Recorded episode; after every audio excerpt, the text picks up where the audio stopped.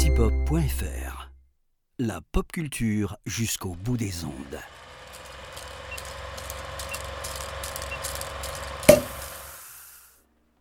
Bonjour à toutes, bonjour à tous.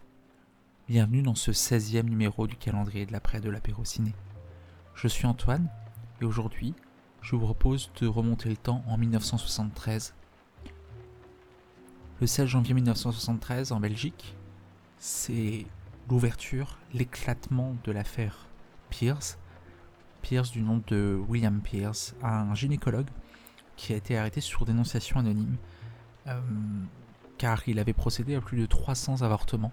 C'est une affaire qui a fait grand bruit à l'époque en Belgique et qui euh, aboutira euh, quelques années plus tard à la légalisation de l'avortement en Belgique justement. Aujourd'hui, je vous propose de parler d'un film qui justement évoque en filigrane cette question de l'avortement à une époque où, euh, cela était beaucoup moins facile qu'aujourd'hui, dans ces temps troubles où euh, ce droit fondamental est remis en question. Je vous propose de revenir sur un film de Sam Mendes, Les Noces Rebelles, qui est adapté d'un roman sorti en 1961 qui s'appelle Revolutionary Road. Les Noces Rebelles, donc, c'est un film qui se déroule dans les années 50 avec euh, un jeune couple américain, celui d'April et Frank Wheeler. Tout a l'air de bien se passer et, euh, peu à peu, on voit euh, l'éclatement de leur de leur couple entre lui qui est qui manque d'assurance, qui est complètement bloqué dans sa vie professionnelle, et elle qui qui est une femme au foyer qui changerait bien cette condition-là. C'est réalisé par Sam Mendes, donc que vous connaissez peut-être pour euh, American Beauty, pour Les Sentiers de la Perdition, Jared, ou bien deux des derniers euh, James Bond, en l'occurrence Skyfall et Spectre.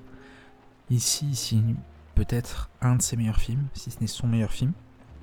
Je vous laisse à votre appréciation et je vous explique en trois points pourquoi il faut, euh, il faut voir ou revoir Les Noces Rebelles de Sam Mendes. La première raison, euh, à mon sens, c'est justement pour le travail de Sam Mendes. Alors on aime ou on déteste. Sam Mendes pourrait être euh, qualifié d'une certaine manière d'un certain formalisme britannique. C'est une mise en scène qui, certes, relève d'un certain classicisme. On n'est pas sur quelqu'un qui euh, va expérimenter énormément. Mais pourtant, ici, il épouse complètement son sujet et, euh, et approche du coup la thématique de l'avortement euh, avec une certaine pudeur, comme euh, il regarde avec une certaine tendresse ce couple qui se délite. Et, c'est là justement où sa mise en scène prend toute sa puissance dans le film. C'est là où, il trouve peut-être à notre sens son acmé cinématographique, où il est d'une efficacité folle ici une excellente mise en scène qui, euh, qui, euh, qui lui a d'ailleurs valu une nomination Golden Globes en 2009, mais qui, qui est absolument euh, resplendissant de bout en bout. La deuxième raison de voir ou revoir Les Noces Rebelles, c'est pour les performances d'acting. Alors, nous avons pour l'instant gardé la surprise les Noces Rebelles, c'est aussi l'occasion de revoir un duo mythique du cinéma, puisque les deux rôles principaux sont tenus par Leonardo DiCaprio et Kate Winslet. Alors on est bien loin de Titanic, bien loin de cette ambiance entre Jack et Rose. Euh, pourtant, la performance est peut-être au-dessus. Kate Winslet va gagner justement Golden Globes pour sa performance, et Kate Winslet signe peut-être sa meilleure performance ici. DiCaprio est pas en reste non plus. Et tout le reste du casting, on peut citer notamment Michael Shannon, qui va réussir à décrocher une nomination à l'Oscar du meilleur second rôle en une scène, simplement, est absolument bluffant. Sam Mendes est un excellent directeur d'acteur et tout le casting lui rend très très bien. Mais rien que pour l'alchimie entre DiCaprio et Kate Winslet, ils sont amis dans la vraie vie et ça se ressent. Euh, ils apportent une teneur dans, le, dans leur personnage qui est absolument euh, réjouissante pour tous les fans de cinéma. Et rien que pour ce magnifique duo, dans la, dans la douleur et dans le drame, on vous conseille de voir euh, Les Noces Rebelles. Et enfin, la dernière raison, à notre sens, c'est pour une raison dont on a assez peu parlé finalement dans ce calendrier de l'après.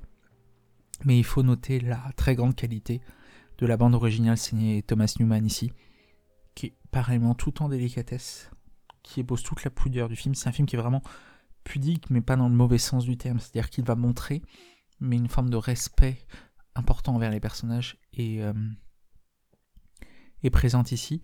Et Thomas Newman était sûrement le meilleur euh, compositeur pour, euh, pour ce film. Et il nous le rend bien, signant une bande originale absolument magnifique qu'on peut écouter en boucle.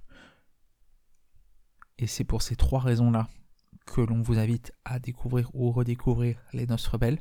Vous pouvez voir tous les moyens de le voir dans la description. C'était le 16e numéro du calendrier de l'après de l'apéro ciné. Je vous souhaite à toutes et à tous une très bonne journée et je vous dis à demain pour un nouveau numéro.